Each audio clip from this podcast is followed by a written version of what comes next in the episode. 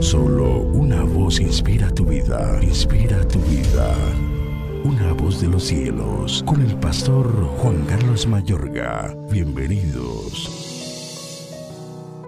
Porque no me enfrentó un enemigo, lo cual habría soportado, ni se alzó contra mí el que me aborrecía, porque me hubiera ocultado de él, sino tú, hombre, al parecer íntimo mío, mi guía y mi familiar que juntos comunicábamos dulcemente los secretos y andábamos en amistad en la casa de Dios. Que la muerte les sorprenda, desciendan vivos al Seol, porque hay maldades en sus moradas en medio de ellos. En cuanto a mí, a Dios clamaré, y Jehová me salvará. Tarde y mañana y a mediodía oraré y clamaré, y Él oirá mi voz. Él redimirá en paz mi alma de la guerra contra mí aunque contra mí haya muchos. Salmo 55, 12 al 18. El que tiene oídos para oír, oiga. Vamos a continuar como las otras personas del común. Amable oyente, permítete pensar que sería inapropiado hacerlo y sopesa cuál es la decisión que vas a tomar. Piensa, ¿por qué no?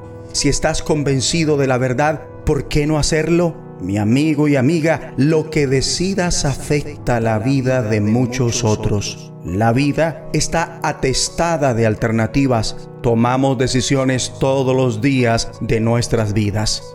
Bien puedes tomar buenas o malas decisiones. Tus elecciones son importantes. Algunas decisiones tienen consecuencias que cambian la vida por completo.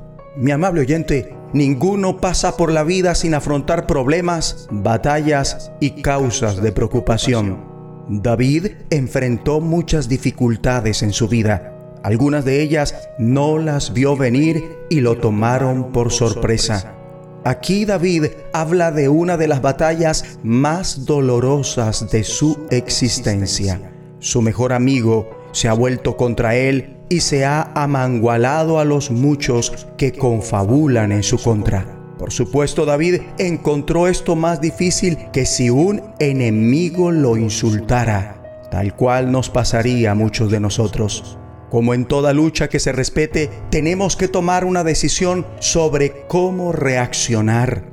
David decidió volverse al Señor y clamar a Él mañana, tarde y noche mi amable oyente, si tienes por ahí un conflicto con un familiar o amigo cercano, recurre a Dios para recibir consuelo y fortaleza. David lo hizo y como resultado experimentó la paz de Dios. Escribió, ha rescatado en paz mi alma de la guerra que han desatado en contra de mí. David puede dar este consejo con base en su experiencia.